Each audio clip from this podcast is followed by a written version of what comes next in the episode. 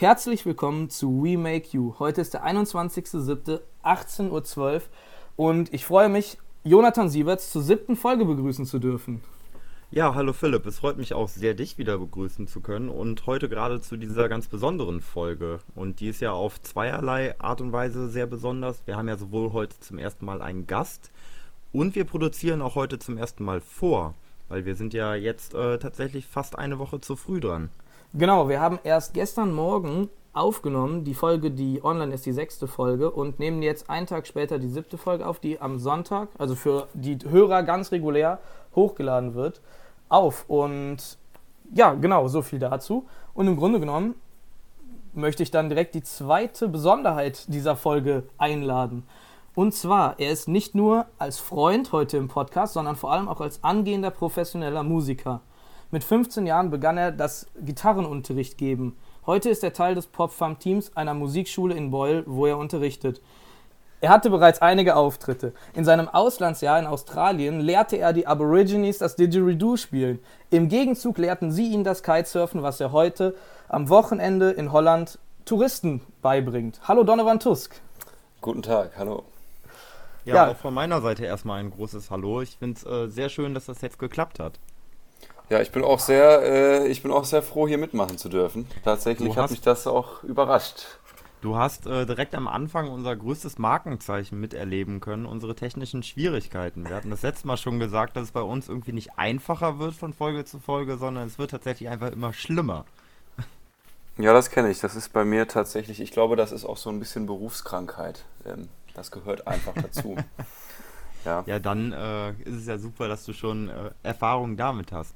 Da hätte ich nämlich direkt auch eine Frage zu, wie es nämlich mit anderen Erfahrungen aussieht. Wie interviewaffin bist du denn bereits? Äh, ja, sporadisch mal hier und da mal wem geantwortet, der was von mir wissen wollte. Aber so, so, wenn ich ganz ehrlich sein soll, so wirklich ein richtiges Interview geführt habe ich so in der Form noch nicht. Das heißt, das wir feiern ja eigentlich gemeinsam Premiere heute. Genau, du sagst schon, auch für uns ist das heute unser erstes Interview, deshalb ähm, die große Bitte an die Hörer, seid bitte gnädig mit uns. Ganz genau. Ja, und dann wollen wir direkt in das Interview einsteigen mit äh, deiner Mu Musikkarriere, Donovan. Und zwar, wenn ich mich nicht irre, spielst du in der Band Eldorado an der zweiten Gitarre und in der Band Fatimarie, ist das richtig? Das ist nicht ganz korrekt, aber größtenteils korrekt. Sehr gut, das habe ich mir also, fast gedacht. Also äh, in der Band, also mit Fatimari, das ist korrekt, da spiele ich mit. Da spiele ich Gitarre und Mandoline. Und bei Eldorado bin ich ein sogenannter Sub. Das heißt, ich komme dann zum Einsatz, wenn der eigentlich äh, vorgesehene Gitarrist keine Zeit hat oder irgendwie verhindert ist. Ich bin sozusagen äh, Aushilfsgitarrist bei dieser Band. Ja, äh, das meinte ich mit zweiter Gitarre. Ach so, okay, dann ist ja, dann, nee, nee, nee, dann ist in Ordnung. Nee, aber du hast es viel, viel besser gesagt. Ich glaube, bei mir hat das noch gar keiner so genau verstanden gehabt. Ja, äh, man muss natürlich dazu sagen, also das hast du mir mal äh, verraten, dass du auch schon trotzdem den, also dass das nicht zu unterschätzen ist, deine Rolle in Eldorado, weil wohl der erste Gitarrist zu den Hochzeiten der Band nicht allzu oft Zeit hat. Ja, der der derzeitige, der Chef-Gitarrist, sage ich mal, der Bretti, der ist ja, den kennst du ja auch schon gut, Philipp. Mhm. Ähm, und das ist schon mal bei dem so, dass er äh, woanders unterwegs ist, auf anderen Baustellen. Zu Hochzeiten würde ich jetzt nicht unbedingt sagen, weil er in der Session meistens doch da ist. Ähm, aber ähm, da fällt schon gut was an. Also ich hätte dieses Jahr 15 Termine mit Eldorado gespielt, glaube ich. Ähm, nur naja, ihr kennt ja die gegenwärtige Situation, ähm, sodass daraus erstmal nichts mehr wird. Einmal ganz kurz für diejenigen, die Eldorado vielleicht nicht kennen, könntest du einmal kurz erzählen, was ihr für Musik genau macht? Ja, sehr gerne. Also Eldorado ist eine Karnevalsband, die setzt sich zusammen aus, finden, wie ich finde, echt sehr, sehr guten Musikern. Und ich bin über den Michael Brettner da dran gekommen. Das ist mein ehemaliger Gitarrenlehrer aus der Popfarm. Und die Jungs haben sich gedacht, komm, wir machen mal eine Karnevalsband ähm, und haben auch ihr, ihr erstes Album schon raus und veröffentlichen fleißig weiter Singles. Ähm, also jedem, äh, der sie nicht kennt, ich kann es nur empfehlen, hört es euch an. Ähm, Ihr werdet auf jeden Fall staunen. Ja, ich habe das bereits schon gemacht, um mich äh, im Vorhinein vorzubereiten. Jetzt ist es ja so, dass Eldorado keine Coverband ist, sondern eigene Songs schreibt. Und da haben wir uns dann im Vorhinein die Frage gestellt, welche Rolle nimmst du ein beim Songschreiben? Bist du da überhaupt dabei oder bist du als äh, Sub-Gitarrist da gar nicht involviert? Und in einem direkt die nächste Frage, auf welches Musikprojekt, auf welche Aufnahme bist du am meisten stolz? Ja, das ist eine gute Frage. Das ist, das kann ich mir denken, das ist den meisten, ähm, das kann man ja nicht wissen. Nee, also ich bin da gar nichts dran beteiligt. Und zwar ist es so, dass man als Sub wirklich erstmal ähm, und auch ähm, sozusagen als einziges äh, live eingesetzt wird, um Konzerte zu spielen. Äh, ansonsten für, das, für, für solche Angelegenheiten wird man da gar nicht eingebunden. Okay. Und um auf deine zweite Frage zu antworten, ja, das finde ich ist eine sehr gute Frage, weil ich da selbst heute noch so ein bisschen drüber nachgedacht habe. Ähm, ich würde die mit einem kleinen Umweg beantworten wollen, weil das bei mir jetzt in letzter Zeit eher eher was anderes ist. Und zwar eher die Arbeit, die ich reingesteckt habe ins, ins sage ich mal, mich selbst professionalisieren. Ja, weil ich bin ja noch kein Profi. Ich möchte ja erst anfangen zu studieren. Ähm, aber das ist schon Wahnsinn, was das für ein Aufwand ist, sich immer selbst zu allem bewegen zu wollen und zu müssen. Das heißt, sich selbst zu organisieren. Es ist ja so, wenn du eine normale, sage ich mal, also ich habe hier gerade Gänsefüßchen gezeigt, als ich normale sagte. Ähm, wenn ich eine normale Arbeit mache, da habe ich meine Arbeitszeiten oder meinetwegen habe ich Gleitzeit, aber dann habe ich trotzdem noch irgendwelche Kernzeiten und ich stehe morgens auf, fahre zur Arbeit und weiß, was ich wann machen muss und muss das auch so machen. Und wenn man jetzt aber selbstständig ist, dann muss man äh, selber immer den Arsch hochkriegen, alles selbst planen, alles selbst machen. Ähm, und ich glaube, so, ja, stolz würde ich jetzt nicht sagen, weil irgendwie, keine Ahnung, also ich würde sagen, so meine größte Errungenschaft der letzten Zeit ist einfach, ähm, mich selbst zu organisieren. Und ähm, selbst früh aufzustehen morgens, auch wenn es keinen offensichtlichen, sage ich mal, Termin gibt, sondern weil ich mir einen eigenen Termin gesetzt habe. Das ist, ähm, würde ich mal vermuten, vielleicht für Außenstehende gar nicht so leicht erkennbar, weil man, es ist relativ leicht machbar, das für ein paar Tage zu machen, aber das, sage ich, sag ich mal, für die, den gesamten normalen äh, nicht besonderen, sage ich mal, unaufregenden Alltag, das so zu organisieren, das ist schon, wie ich finde, eine große Herausforderung und da bin ich auch immer noch sehr viel dran am Arbeiten. Ich bin da komplett auf deiner Seite. Ich habe gerade mal eine Woche Urlaub und tatsächlich nichts zu tun und verzweifle gerade am zweiten Tag schon genau daran. Nämlich halt, äh, für mich ist nur zu schaffen, morgens aufzustehen, um nicht den ganzen Tag im Bett zu liegen. Mhm. Und ich äh, könnte, also ich wüsste für mich, dass ich das überhaupt nicht könnte, das immer zu haben. Also nie ganz genau festzuhaben, okay, ich muss jetzt aufstehen, weil ich muss gleich in der Uni sein oder ich muss jetzt aufstehen, weil um 9 Uhr muss ich im Büro sein. Hm. Ja, das hilft ein bisschen, wenn man, also was mir viel geholfen hat, ist, wenn man, sage ich mal, ein großes Ziel hat, auf das man hinarbeitet. Ja. Ähm, dann natürlich braucht man irgendwie auch, glaube ich, so eine gewisse Besessenheit für das Thema, um, um daran festzuhalten. Aber ähm, das Problem damit ist halt, dann wird das so, das ist so abstrakt und so in weiter Ferne, ja. Also keine Ahnung, was ich für ein äh, Beispiel nehmen kann. Also sage ich mal, so ein ganz billiges äh, Beispiel wäre ja jetzt, ich möchte eine Million Euro verdienen, ja, aber eine Million ist erstmal ganz weit weg für die meisten und da musste, wie komme ich da hin? Die Strecke ist so lang, dass ich da total drin untergehen kann, wenn ich mir das nicht irgendwie staffeln kann in, in Zwischenschritte. Und für deinen Urlaub ja, weiß ich jetzt nicht, was du dir da so vornimmst, aber ich nehme an, im Urlaub ist, äh, ist Chillen äh, Platz 1. Oder so ein bisschen äh, zumindest in der Seele chillen. Ja, das stimmt schon, aber äh, wenigstens aufstehen möchte ich ganz gerne morgens immer schaffen. ja. ja, gut. Donovan, wenn ich mich recht erinnere, aus einem anderen Gespräch sagtest du, dass dein großes Ziel aktuell die Aufnahmeprüfung zum Musikstudium ist. Gibt es dazu Neuigkeiten? Weil das ja jetzt vermutlich dieses Thema, die Millionen, die du erreichen willst. Ja, genau. Ist das ja ist vermutlich das, was dich aktuell antreibt. Wie, wie, wie ist der aktuelle Stand? Ja, der aktuelle Stand ist folgender. wegen Corona und so wurde die Prüfung ja verschoben. Äh, also in der, an der Musikschule, also an der Musikhochschule in Köln. Hochschule für Musik und Tanz. Äh, die ist jetzt auf den 23. September verlegt. Und da bin ich auch sehr fleißig mich am Vorbereiten. Ja, ich komme aus dem Rheinland. Ich bin mich am Vorbereiten. Ihr werdet es mir verzeihen. Ähm, genau. Nun ist es so, ich bin da ziemlich guter Dinge und bereite mich auch wirklich auf allen Kanälen vor. Das heißt, ich spiele sehr, sehr viel Jazz, was ich ja sonst früher, Philipp, du kennst mich ja, nie gemacht habe. Ähm, ja. Und ich muss echt sagen, ich habe auch meine Liebe für diese Musik total entdeckt. Ähm, aber ich bereite mich jetzt nicht nur spielerisch äh, drauf vor, sondern ich mache auch Meditation, sage ich mal, autogenes Training, so ein Kram. Das, was ich eben schon mal angehauen habe, ich organisiere mich für irgendwelche Tagebücher und, und Journals und, und hast du nicht gesehen. Und ich bin ganz optimistisch, muss ich sagen. Ich habe jetzt schon eine Aufnahmeprüfung gemacht. Ich glaube, das weißt du auch noch gar nicht, Philipp. Ich habe äh, im Arnheim, am, Kon am Konservatorium in Arnheim, in den Niederlanden, habe ich meine Aufnahmeprüfung jetzt gemacht. Und die habe ich auch bestanden. Glückwunsch. Dankeschön. Äh, das, heißt, Glückwunsch. das heißt, ich habe sozusagen schon den Studienplatz, aber das Ziel bleibt unverändert ähm, Köln. Köln. Das ist ganz klar. Und da wird auch nicht dran gerüttelt. Ja, genau. das kann ich gut verstehen, dass du nicht nach Holland willst. Nö, das Holland ist auch, ist auch echt geil, weil, wie du eben schon angeschnitten hast, ich arbeite ja auch in Holland.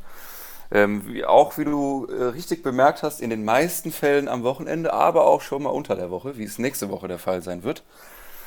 Ähm, da arbeite ich nämlich am Eiselmeer und da ist Arnheim natürlich super, denn Arnheim ist ungefähr die Hälfte zwischen Bonn und Eiselmeer. Das heißt, ich kann ah, okay. an meine zwei Lieblingsorte äh, ganz schnell und einfach pendeln. Das ist natürlich sehr schön. Ja. Das finde ich auch. So, ähm, also du gehst nächste Woche wieder äh, Kitesurfen lehren. Das bedeutet, dass du deine Handverletzung vermutlich geschafft hast zu rehabilitieren. Exakt. Also, das wollte ich gerade auch noch ähm, anhauen, aber ich habe so viel gequatscht, da dachte ich, ich halte mal lieber die Klappe. Das ist wahrscheinlich die mangelnde Interviewerfahrung. Man weiß noch nicht, wann man die Klappe halten soll. Gar nicht am besten. Und, und plappert einfach viel zu viel. Genau, also, ähm, das wollte ich zur Aufnahmeprüfung-Thematik auch noch ansprechen. Nun ist es so, ich habe mir meine Hand verletzt. Ich habe etwas an der Sehne, vermute ich mal. Also vermute ich mal, sage ich aus dem Grund, ich war zwar beim Arzt, aber der Arzt hat mir nicht wirklich geholfen und hat mich äh, weiter verwiesen an den Handchirurgen. Der hat aber bis Ende September, äh, wird er nicht mit der Wimper zucken, um mich zu sehen. Das heißt, ich bin gerade so ein bisschen auf mich selbst angewiesen. Ähm, mir geht es aber auch schon echt wesentlich besser. Also es war zwischendurch so, ich konnte das Lenkrad nicht drehen mit meiner rechten, mit meiner schwachen Hand. Äh, ich konnte den Schlüssel nicht umdrehen im Auto und jetzt ist es so, es ist alles machbar. Ich mache es aber trotzdem nicht, weil man immer noch so, ich weiß nicht, ob ihr wisst, was ich meine, man merkt immer noch, dass da irgendwie was ist. Ja, mhm. das heißt, ich habe mir das jetzt von einem Physiotherapeuten, wir haben nämlich das Glück bei uns in Holland, an der Kite-Station, einer der Praktikanten ist Physiotherapeut und angehender Osteopath. Der hat mich hier einmal versorgt und mir das getaped. Und ich muss sagen, also auf jeden Fall hier gehen Grüße raus an Dominik, du hast mir sehr geholfen. ich bin dir sehr dankbar. Tape hält übrigens immer noch. Ähm, ja, und ich bin jetzt so auf dem Weg der Genesung. Und ich habe so ein bisschen die Hoffnung, dass es zum Wochenende vielleicht ganz weg ist. Und wenn nicht, habe ich das äh, immer noch das Glück, die Option da in Holland, so habe ich das dieses Wochenende nämlich auch gemacht, weil ich arbeiten musste, dass ein Praktikant da ist, der schon sehr gut kiten kann, sodass er die praktischen Sachen machen kann und ich einfach nur erkläre und bei den Leuten bin und die korrigiere und äh, all diesen Kram mache. Das heißt, ich bin da ganz, äh, habe da ziemlich viel Glück gehabt. Sehr gut. Dann wünschen wir dir bestes Wetter, wenn du wieder in Holland bist. Ach ja, ein bisschen Wind wäre okay. Das Wetter so, ist nicht stimmt, so ja natürlich, ja, ja. natürlich. Da hast du recht. Das ja. habe ich ganz vergessen. Ja, habe ich noch nie gemacht, sorry. Ja, dann komm vorbei, Philipp. Oh, komm rum. Oh, oh. Ich, ich mach dir einen Kurs. Wie, wie, wie sind die Verletzungswahrscheinlichkeiten? Ich habe mir beim Fußball viermal schon was gebrochen. Ich will nicht. Wesentlich, wesentlich, wesentlich, wesentlich unter der Verletzungswahrscheinlichkeit du, beim Fußball. Du fällst ja weich. Ja, danke. Das ist korrekt. Du fällst weich.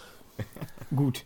Dann würde ich sagen, gehen wir auf eine allerletzte Frage zurück zum Thema. Und zwar, wie ist, also zunächst mal die Mens, die bei Eldorado spielen, die sind ja ein bisschen älter wie wir. Ja. Wie, wie, wie ist deine Rolle auf der Bühne? Also wie, wie frei darfst du dich entfalten? Oder sagen die dann eher so, Jung, äh, lass uns mal das machen und du stehst eher im Hintergrund? Und wie siehst du dich überhaupt? Gehst du ab oder bist du eher so der, der einfach die Gitarre rockt, aber auf der Stelle stehen bleibt? Äh, das ist, finde ich, auch eine sehr gute Frage. Also erstens mal, ja, die sind zwar alle was älter als ich, aber auch nicht so. Äh, das ist in, dem, in der Branche, glaube ich, ziemlich weit gefächert, die Altersverteilung. Und die sind da sehr cool zu mir. Die, ich glaube, die, ich habe es nicht ausgereizt, aber ich glaube, sie würden mir, sie würden alles durchgehen lassen. ähm, ich selber bin, glaube ich, einfach noch nicht der erfahrenste Mensch auf der Bühne, weshalb ich mich eher darauf konzentriere, den Scheiß richtig zu spielen, sagen wir es mal so, und mit der ungewohnten Technik zu arbeiten, weil das ist jetzt mit Eldorado zum Beispiel so, ich spiele dann ja immer wieder mit denen, aber nicht so regelmäßig und spiele dann auch immer mit fremden Sounds.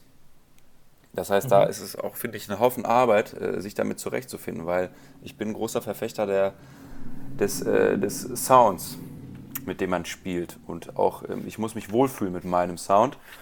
Und ähm, klar, man soll natürlich mit jedem Sound gut klarkommen. Und ich möchte auch hier keinem ans Bein pissen. Es gibt ja ganz viele Verfechter, die sagen, scheißegal, was für ein Instrument, was für ein Sound, äh, du musst einfach spielen können. Das sehe ich auch vollkommen ein, aber ich bin da halt so ein bisschen, habe die Meinung, mir ist das schon sehr wichtig, wie das klingt. Und ähm, also um nochmal ähm, mein, mein Ausreißen hier wieder zurückzuführen, um, das, um die Frage zu beantworten. Ähm, ich konzentriere mich da echt viel darauf, es richtig zu spielen und ich glaube, ich mache da mal meine Moves hier und da ein bisschen und gehe so ein bisschen ab, aber ich glaube, ich bin eher der Moderate. Zumindest bis jetzt.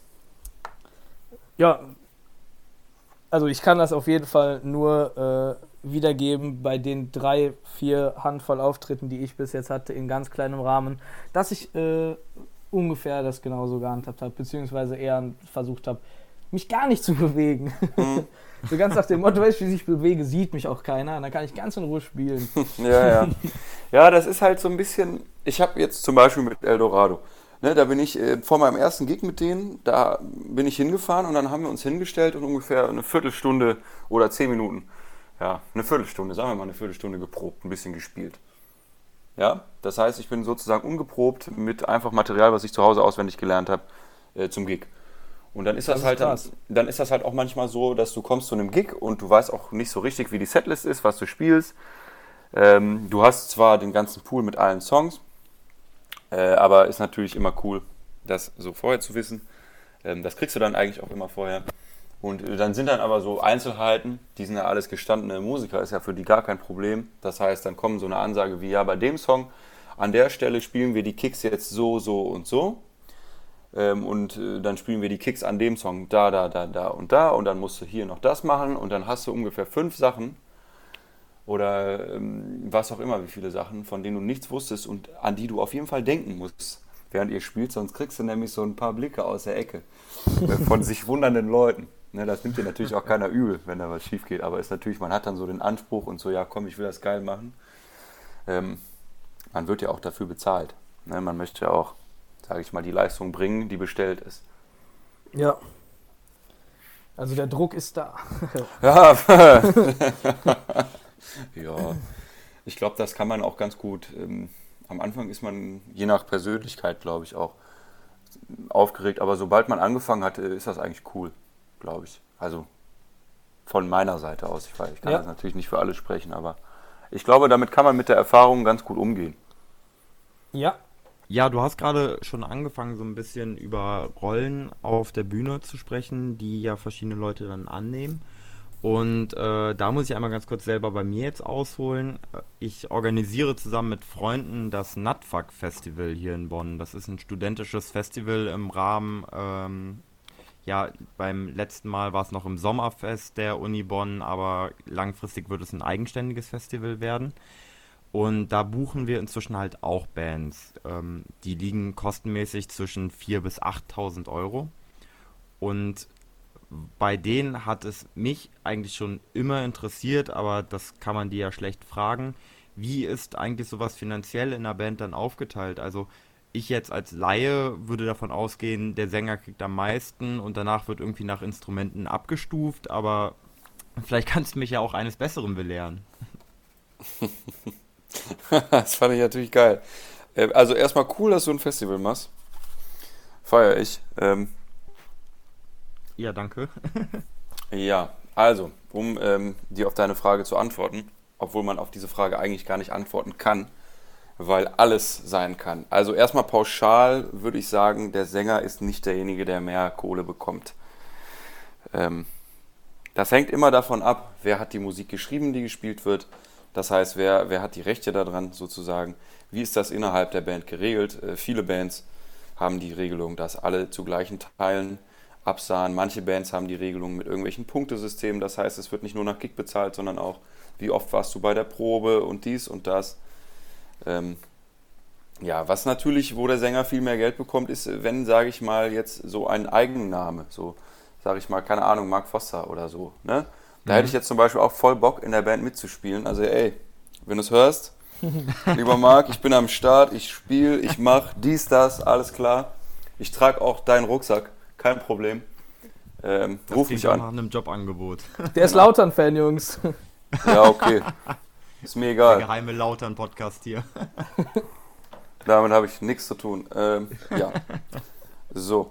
Ähm, also da würde ich, das kann natürlich, das kann in solchen Fällen ist das dann auch schon mal so, wenn, sage ich mal, eine Begleitband für den Künstler gebucht wird, dann ist natürlich die, die, die Situation klar. Ja, der, der Hauptakt, um den es geht, äh, kassiert die meiste Gage. Aber wenn es jetzt um eine Band geht, ja, wo, wo, es um, wo es um die Band geht, weil eine Band ist ja etwas, was zusammen funktioniert. Das ist ja meistens nicht der Sänger, der die Songs schreibt, oder zumindest oft nicht der Sänger, der ausschließlich die Songs schreibt, sondern oft passiert das in, in, in gemeinsamer Arbeit.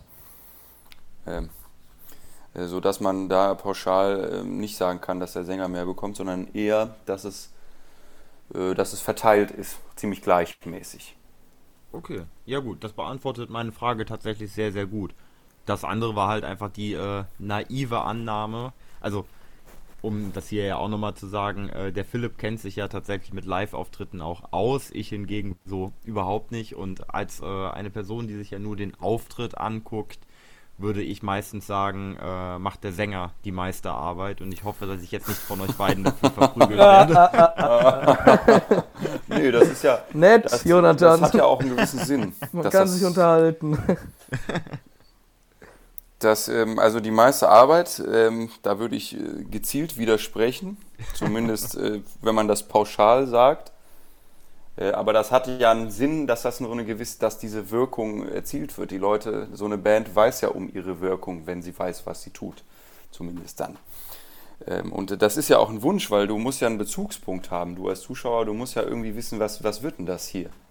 Ja, weil ist Philipp das jetzt zur Not hinten rumstehen kann ist das jetzt ist das genau. jetzt hier das Drummer Projekt, ist das jetzt hier das Projekt oder ist das hier eine Band, wo es wirklich um alle geht oder ist das jetzt hier so ein äh, dies und das? Und in den meisten Fällen äh, in der Unterhaltungsmusik, in der in sozusagen die Musik, die auf den Stadtfesten am häufigsten gebucht wird, äh, ist der Sänger natürlich die Hauptattraktion. Ja. Und ähm, unabhängig davon, dass das Publikum abgeholt werden möchte, ist es ja auch sowieso sinnvoll, eine Marke zu bilden. Weil, also das muss jetzt nicht unbedingt ja der Sänger sein. Zum Beispiel bei Guns N' Roses können, ist ja die Marke inzwischen, also der Slash ist ja inzwischen wesentlich berühmter wie Axel Rose. Beziehungsweise deshalb haben die sich ja schon damals verkracht, vor vielen Jahren. Aber an sich ist es ja immer, dass der Frontmann als Marke ausgebildet wird, als Wiedererkennungswert. Und das ist ja auf jeden Fall auch eine sinnvolle Entwicklung an sich. Das klingt auf jeden Fall sehr sinnvoll für meine Ohren. Wenn man jetzt nicht gerade so einen krass aussehenden Slash mit Helm und äh, lockigen Haaren da stehen hat, den findet man ja nicht überall. So eine. Ja. Ähm, es liegt ja auch so ein bisschen in der Natur der Sache. Ja. ja. Weil wir als Menschen, als, als erstmal Nicht-Instrumentalisten, ähm, ist es ja leichter, uns mit jemandem zu identifizieren, der singt. Wir kennen ja Singen. Jeder Mensch weiß, was es heißt zu singen und dazu Das stimmt natürlich auch, ja. Und äh, die Instrumente sind ja eher eine Erweiterung des Körpers, wenn ich das jetzt mal so sagen darf, ohne eins auf den Deckel zu bekommen um sich auszudrücken. Ja, und, und die, die Stimme ist einem jeden schon gegeben. Jeder hat äh, dieses Instrument schon integriert, was natürlich es leichter macht, ähm, sich mit jemand anderen zu verbinden, irgendeine Beziehung einzugehen. Ja, Verständnis abzuholen. Ja, das stimmt wohl. Auf jeden Fall sehr nachvollziehbar. Das kann ich auch als absoluter Laie so bestätigen. Ja. Aber natürlich immer vorsichtig sein mit solchen Aussagen. Äh, je nachdem, sind sie falsch. je nachdem Ist wem kein- du da Ist kein gegenüberstehst. Problem, ist kein Problem. Wir revidieren hier jede Woche irgendwas aus der Vorwoche. Wir schneiden, Verstehe. wird alles rausgeschnitten, kein Problem. So, wir begehen manchmal Fehler, ähm, ihr Zuhörer auch, wenn ihr noch nicht auf Instagram folgt, weil da hattet ihr jetzt zum Beispiel die Chance. yes, das geil, ey. Was für ein Übergang. ja, also von uns überzeugt sind wir auf jeden Fall. Also, wenn ihr das, wenn ihr bis jetzt uns noch nicht gefolgt habt, habt, war das ein Fehler, denn ihr hättet da die Chance gehabt, dem Donovan Fragen zu stellen. Wir haben äh, zwei, zwei Fragen haben wir, die du jetzt aufgebrummt kriegst als eine große. Und Herzlich zwar, gerne. wie, wie, wie bist du zum Gitarrenspielen gekommen, also Gitarre als Instrument, Mhm. und hängt das eventuell mit deinem musikalischen Vorbild zusammen? Ja, das ist eine sehr gute Frage und ich muss leider denjenigen oder diejenige oder diejenigen, die diese Frage gestellt haben, enttäuschen. Ähm, nein, auf die zweite Frage, beziehungsweise auf die zweite Hälfte der Frage. Das hängt damit nicht zusammen. Aus dem einfachen Grund, dass die erste Frage äh, einen anderen, mit einer anderen Begründung beantwortet werden muss. Und zwar bin ich dazu gekommen, muss ich ehrlicherweise zugeben, äh, ich fand es einfach cool. Ich wollte cool sein und wollte dann Gitarre spielen. Das war hat natürlich- schöne Begründung. Das hat natürlich so nicht funktioniert. Ich meine, ich sehe das ja selbst. äh, Das ist klar, ist das, ist das reizvoll. Man will ein dickes Auto haben, man will einen dicken Bizeps haben, ja, man will der Coolste sein. Und äh, so cool E-Gitarre spielen ist ja erstmal nichts anderes, wenn man so darüber denkt. Das ist ja eigentlich immer nur so äh, eine Form von irgendwie, ich will jetzt hier ein bisschen was mehr äh, darstellen. Ja. Und dann hatte ich eine Gitarre und habe da irgendwie nichts mit angefangen so richtig. Habe da ganz lange schleifen lassen. Und dann habe ich irgendwann angefangen, so, so richtig eigentlich erst mit 15, 16 zu spielen. Und habe mir dann halt selber ganz, ganz viel beigebracht. Und, und so kam das dann. Und so kamen dann auch erst die ersten, sage ich mal, musikalischen Vorbilder. Ich hoffe, das beantwortet die Frage. Ja, das hoffe ich auch. Ja. Und ähm, aber um dann die Frage direkt weiterzuführen, was, was sind jetzt die musikalischen Vorbilder? In welche Oh. Richtung soll es gehen? ach so, das ja, ist ja. wenn dann ist, komm, zieh durch. Ja, das, das kann man, das muss man mit einem Zeitstrahl beantworten, wenn man das richtig beantworten will. Also ich habe da so mehrere Phasen gehabt. Angefangen hat es bei mir so richtig, äh, da war Green Day das Allergeilste auf der Welt. Also Green Day war der Shit. Ganz viel Green Day gespielt. Und da Blink 182, Sum 41, so ein Kram. Ja? Dann ging es irgendwann weiter und dann fand ich so Sachen so ACDC richtig geil und dann auch mal hier ein bisschen was von Metallica und so ein Kram. Und dann auch mal, weil ich es natürlich cool fand, schwere Sachen zu spielen, auch mal irgendwelche Metal-Bands, Megadeth oder so, krass schnelle Passagen. Ähm, und das hat dann aber irgendwie seinen, seinen Reiz verloren. Also ich finde diese Musik immer noch total geil, nur ich, ich höre es irgendwie nicht mehr so viel. Ja. Äh, und dann ging es rüber in, in so eine Ecke, so ein bisschen poppiger, so Popmusik. Dann fand ich so John Mayer richtig cool, äh, alle möglichen Singer-Songwriter oder auch mal die Beatles, George Harrison. Ähm, oder dann auch weiter so ein bisschen, ähm, ja, weiß ich nicht, so eigentlich alle so Klassiker. Ja, Pink Floyd, Fleetwood Mac. Ähm, und dann halt auch so Gitarrenmusik. Ja, so Eric Johnson war eine lange Zeit sehr, sehr wichtig für mich und ist es immer noch. Ich, ich verstehe nicht, was der Typ macht. Ja, oder auch so, so die, die Blues-Leute, B.B. King und solche Sachen.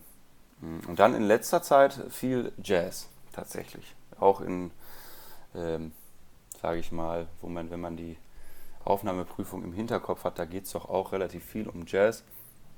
Dann sind dann Leute dazugekommen wie George Benson oder Scott Henderson, Mike Landau. Ähm, ja, und alle möglichen Fusion-Bands und so. Joe Pass, so ein Kram. Aber ich glaube, ich sollte aufhören, eine ewige Liste ähm, zu machen, weil ich hoffe natürlich, dass derjenige, der sich für diese Frage interessiert, damit was anfangen kann. Dennoch muss ich äh, ein bisschen dran zweifeln, dass das auch so sein wird. Das glaube ich auch. Die, die Ich kann aber trotzdem- jede Band von der Liste sich einmal anhören. Ja, auf Genau. jeden Fall. Ihr sucht euch eine Sache davon aus, hört es euch an. Das reicht. Ist auf jeden Fall äh, ein Anhören wert. Ja, also ich bin sehr begeistert. Auch man, man merkt, dass du da eine richtige Entwicklung durchlaufen hast. Gleichzeitig mache ich mir für mich selber Sorgen, weil ich ja vor dir angefangen habe, Gitarre zu spielen du mich mit deinen Skills ja aber relativ schnell schon überholt hast, weil ich dieses Faulsein und sowas, was Gitarre spielen angeht, sehr gut kann. Aber ich bin immer noch an dem Punkt Green Day, Blink und Sum 41. Ja, das, ja, das finde ja, ich auch da, geil. Da ist wohl und der hör Fehler. ich auch viel. Die Sachen höre ich auch viel. Ja. ja, aber bei mir war noch keine Entwicklung da. ja, also ich ja. habe es ja vorhin schon irgendwie gesagt, das ist, glaube ich, ähm, ich konnte einfach irgendwie nicht anders. Also ich, ich, ne, also ich bin jetzt wirklich nicht irgendwie krass. Es gibt da schon Leute, die haben irgendwie mit zwölf hier Montreux äh, Jazz Festival gespielt oder was auch immer.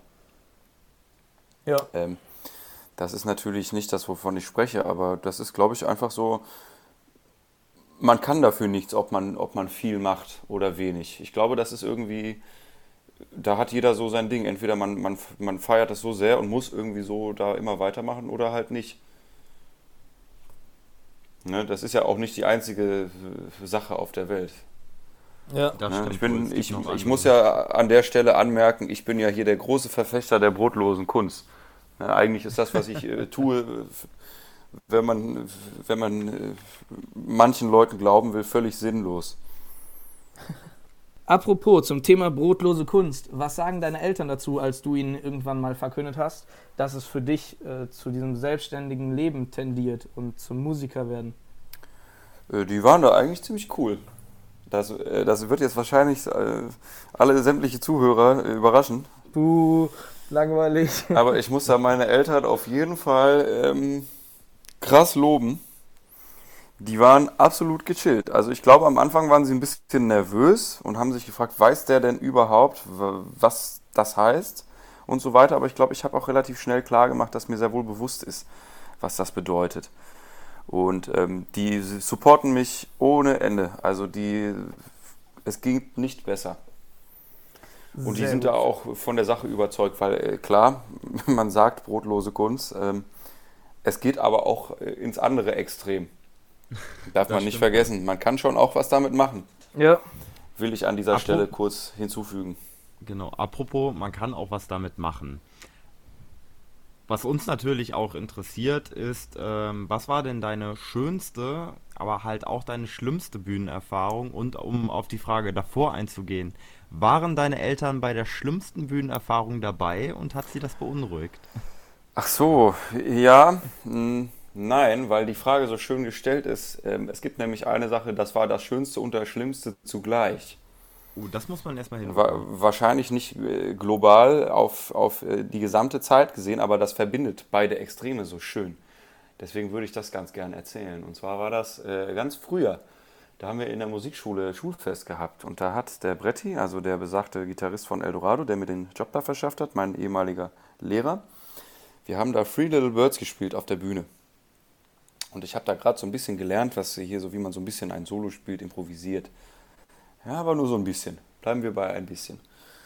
Und dann waren wir auf der Bühne, wir spielen Free Little Birds, ihr kennt den Song, geile Nummer, alle gut drauf, ne? Spielen, spielen. Auf einmal schubst mich der Bretti so ein bisschen an. Steht neben mir. Während wir spielen, müsst ihr euch vorstellen, überall Leute gucken zu und ich, kleiner Stöpsel, stehe da auf der Bühne und will hier irgendwie mein Ding äh, in Ruhe zu Ende spielen. Und dann, und dann stupst er mich an und sagt, hier, Donny, spiel mal ein Gitarrensolo jetzt. Jetzt. Ich hatte noch ungefähr einen Takt Zeit und da ging es los. Und da ist mir natürlich erstmal mein gesamter Körper eingefroren, mein Leben ist vor meinen Augen entlang gelaufen. Hab mir schon ausgemalt, wie ich nicht mehr zur Schule gehen kann und so, solche Dinge. Ähm, alles in, in, im Bruchteil einer Sekunde. Das war völlig abgefahren. Und ähm, dann war es aber soweit und dann habe ich gespielt und es war, also ich bin davon überzeugt, dass es sich furchtbar angehört hat, aber ich hatte so einen Spaß und ich fand es so geil. Und auch als ich dann fertig war, so, es war so ein glückliches Gefühl. Das hat auch so ein bisschen, die Nummer hat auch so ein bisschen die Weichen gestellt. So auf die, wie man das ganze Leben, wie ich das ganze Leben betrachten möchte. Weil das ist so dieses, du kannst eh nicht wissen, was passiert, es kommt eh anders. Ähm, und das ist ja auch so die Essenz der Jazzmusik, ewig zu improvisieren und nicht abzusprechen, sondern auf einer Idee aufzubauen und alle verstehen sich, ohne irgendwie äh, irgendwas sagen zu müssen und alle spielen trotzdem zusammen. Und irgendwie das war so einer der schönsten Momente, als ich das, als ich das geschnallt habe. das Improvisieren eigentlich das Geilste ist, was man machen kann. Zum Thema Weichenstellung, ich könnte mir vorstellen, der Brettner war früher immer so ein Schlitzohr, der hat das vielleicht sogar gewusst. Das vielleicht sogar extra gemacht. Ja, das kann gut sein. Vor allem, weil er sich in solchen, sage ich mal, ähm, über die Musik hinausgehenden Themen äh, gut äh, auskennt und, und auch viel mir, sage ich mal, äh, aufgezeigt hat, wo ich mir mein Wissen herholen kann. Ich bin davon überzeugt, dass er da ganz, ganz viel gemacht hat und ich habe auch im Nachhinein ganz, ganz viel so Momente gehabt, so aha, das hat er also damit gemeint, deswegen hat er das gemacht. Solche Dinge. Mhm. Das fand ich ganz geil. Ja, genau. Der Mentor. Da, das glaube ich auch. Das hat er drauf. So. Ja, danke. Also ich fand, das hat die Frage jetzt sehr, sehr gut beantwortet. Ja, das freut mich, dass du das fandest. Das, je, ist, ja, auf äh, jeden das, Fall. das war mein Ziel. Das war mein Ziel. Donovan, du hast mir bereits erzählt, dass es äh, aufgrund der Corona-Krise jetzt eine staatliche Unterstützung gab für Musiker. Kannst du uns dazu einen kurzen Überblick verschaffen? Ja, also äh, zunächst einmal, ich äh, erhebe keinen Anspruch auf Richtig, äh, Richtigkeit. Tut halt. dir keiner. Was auch immer. Ähm, was, so wie ich das verstehe, gibt es ein Soforthilfeprogramm oder gab es viel besser vom Land. Das äh, sind 9000 Euro oder waren 9000 Euro und die stehen jetzt nicht spezifisch Künstlern zu, sondern allen freischaffenden Solo-Selbstständigen. Das heißt, jeder, der selbstständig ist, äh, ist sozusagen berechtigt, diese Soforthilfe zu beantragen. Dann verändert sich der Betrag schon auch nochmal, je nach Anzahl Angestellter oder irgendwelcher anderer Faktoren, aber der niedrigste Betrag, den man an, beantragen konnte, waren 9000 Euro. Und um also das ist jetzt erstmal grob, was das Ganze ist. Man konnte das dann im Internet beantragen, man musste dann halt so ein bisschen was eingeben und, und äh, sage ich mal, Häkchen ankreuzen, dass man versichert, dass das so ist. Und dass, wenn man das versichert, man sich strafbar macht, falls man da falsche Aussagen äh, trifft. Weil ich glaube, wegen der riesigen Masse an Anträgen konnten die nicht alles direkt überprüfen und mussten das erstmal so machen. So, das ist das so jetzt erstmal im Allgemeinen. Das war gültig ich meine, das war für März, April und Mai gedacht, diese Hilfe, falls die Künstler oder die Selbstständigen in dieser Zeit nicht über die Runden kommen wegen Corona. Dann gab es da verschiedene Gründe, weshalb man das beantragen darf. Einmal, weil man ähm, irgendwie im Vergleich zum Vorjahr in diesen Monaten die Hälfte an Umsatz einbußt oder so. Noch was anderes und dann, weil man aufgrund der Corona-Beschränkungen wesentlich darin eingeschränkt ist, seine Tätigkeit auszuüben. Und ähm, ja, das war dann so und das haben dann auch, glaube ich, die meisten bekommen, die das beantragt haben, die dann berechtigt waren. Und das Problem bei der Sache ist, ähm, bei Unternehmen mag das sicherlich Sinn ergeben, wenn du teures Produkt verkaufst, ja, viel Geld im Umlauf hast, dann hast du natürlich auch Betriebsausgaben und die kannst du damit decken.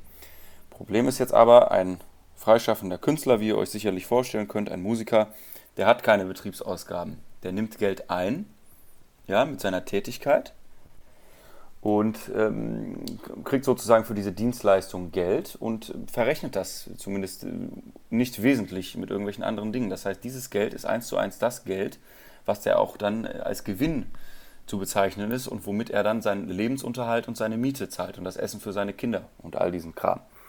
Und solche Ausgaben waren von dieser Soforthilfe erstmal nicht ähm, mit eingeschlossen. Das war dann natürlich sehr blöd, fanden dann die Musiker blöd. Und dann hieß es irgendwann, ja, okay, ihr könnt aber doch dann doch vielleicht 2000 Euro von diesen äh, 9000 dann nehmen für, für solche Sachen, für Miete und Lebensunterhalt. Aber nur, wenn ihr im März und April äh, das beantragt habt, nicht, wenn ihr im Mai gemacht habt. Und ähm, noch tausend Sachen, die davon nicht, äh, die das nicht umfassen und dann auch noch irgendwelche Kriterien, wie ich es ja eben gesagt habe, nach dem Motto, ja, aber nur wenn ihr das dann und dann gemacht habt und so und so. Das heißt, was ich so mitbekomme, ist von, von den Musikerkollegen, die ich kenne, die das beantragt haben, alle sind sehr, sehr, sehr, sehr, sehr unzufrieden damit, wie das gelaufen ist. Ich habe auch schon mit meinem Steuerberater darüber gesprochen und der hat auch gesagt, äh, er hält das für eine ganz große Schweinerei, was ähm, das Land bzw. der Bund da abgezogen hat, weil das so eine Alibi-Hilfe ist, wo alle, sage ich mal, Außenstehenden sagen können, ja, nee, was meckert ihr denn? Ihr habt ja bekommen, aber den Leuten ist überhaupt nicht geholfen.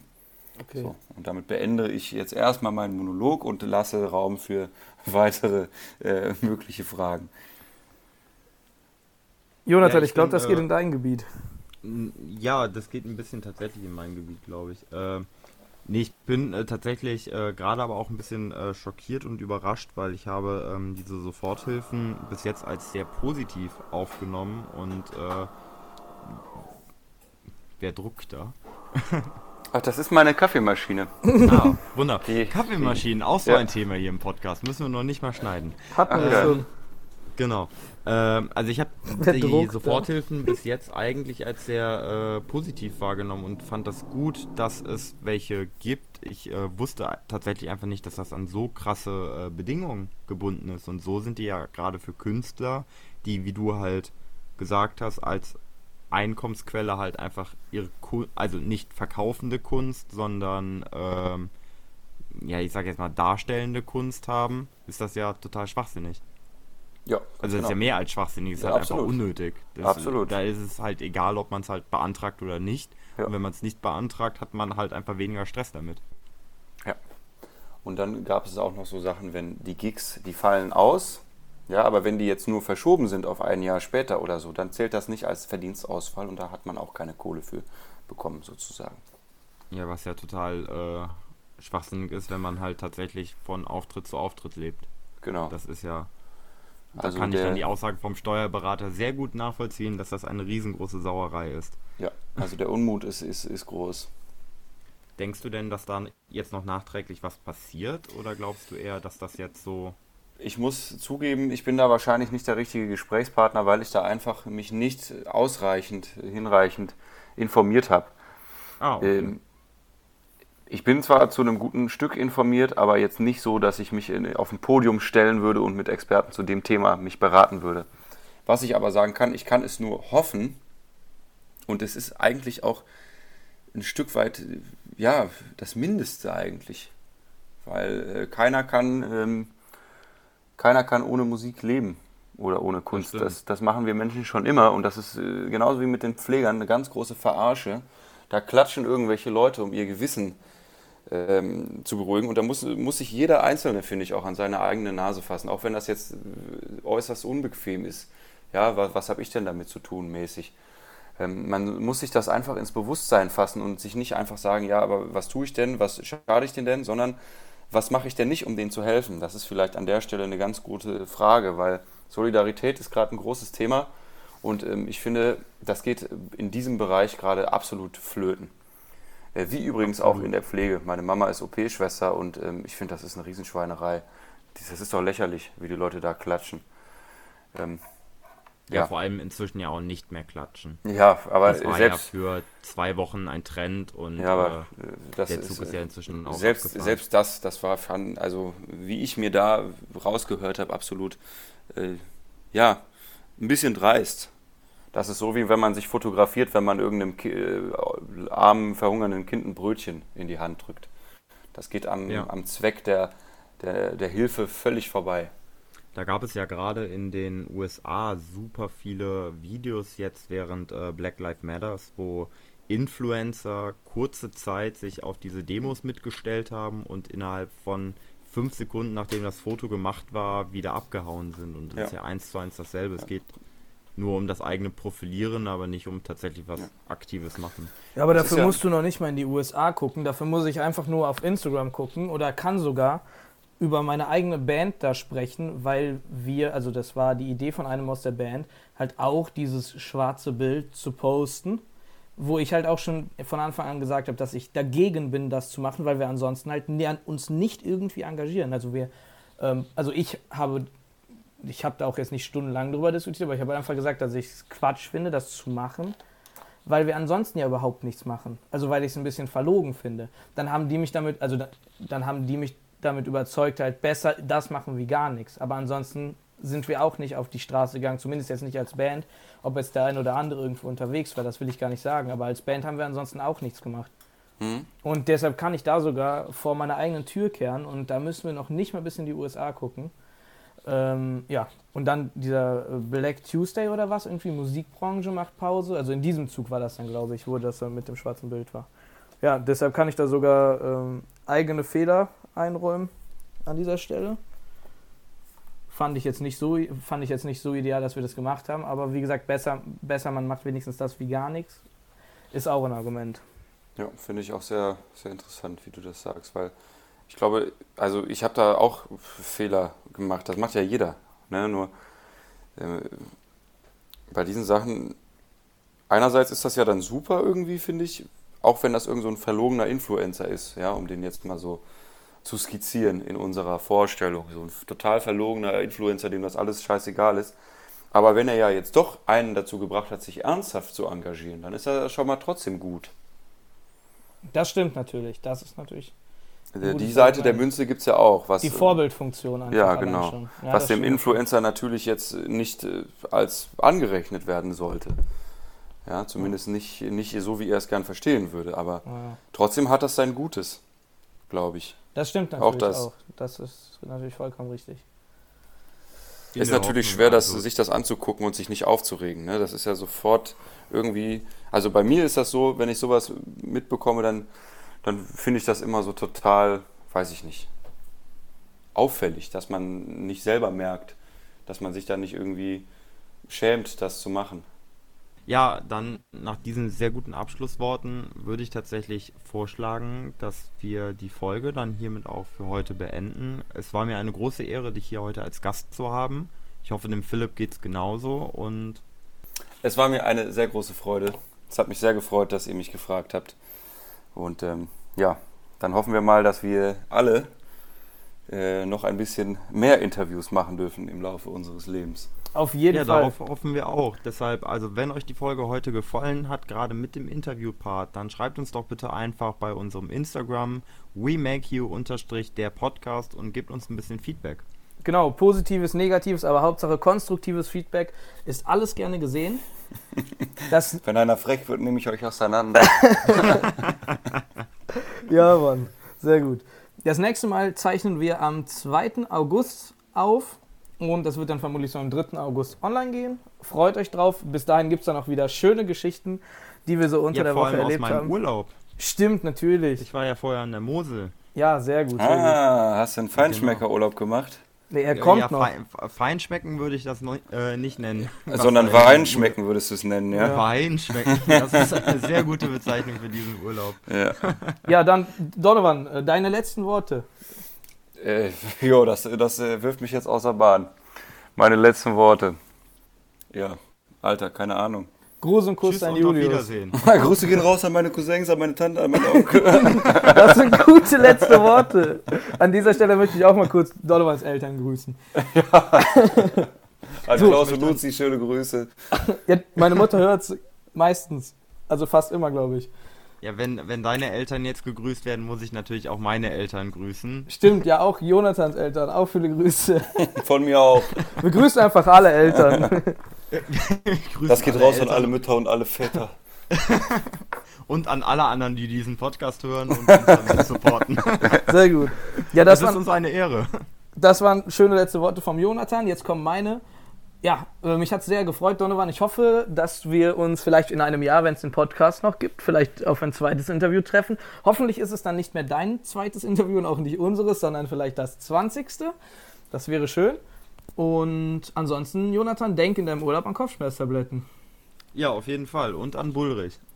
Sehr gut. an was? Das ist so ein äh, Absacker oder so, ja, irgendwie so. Ah ja, genau. ah ja, okay. Genau. Das ist ja so, interessant. Dann sage ich jetzt nochmal Tschüss und bis bald. Ciao. Tschö.